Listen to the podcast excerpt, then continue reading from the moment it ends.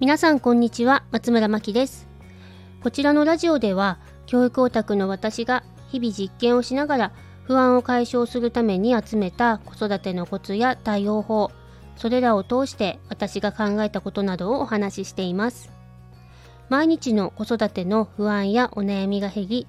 少しでも子育てが楽になると嬉しいです。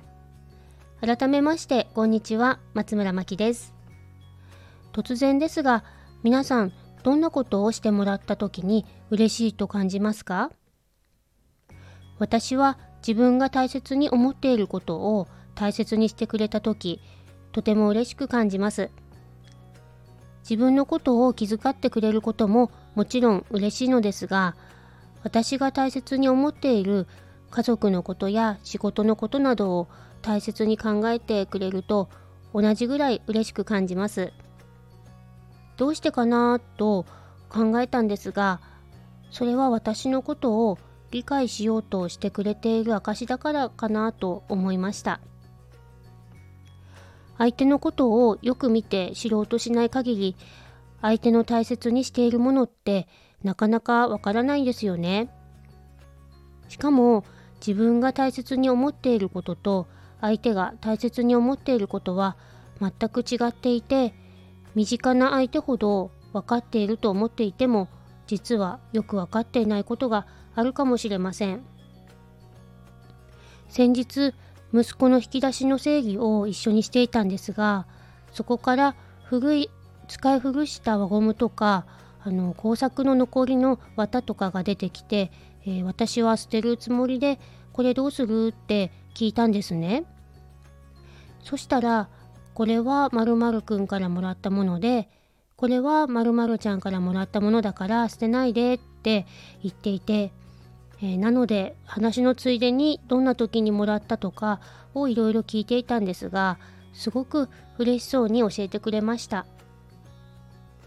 その子の大切にしていることを一緒に大切にしているとその子自身を大切に思うことと同じくらい嬉しく思ってくれるのかなと思いました。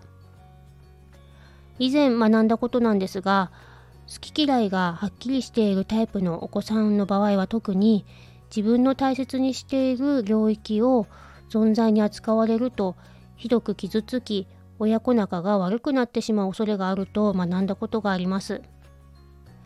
なので好きな領域を理解できない場合は何も言わずに見守っている方がまだいいのかなとも思いました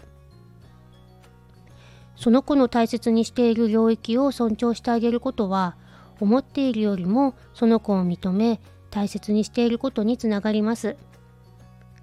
今回のお話は私が昔から感じていたことなんですが今改めて考えてみても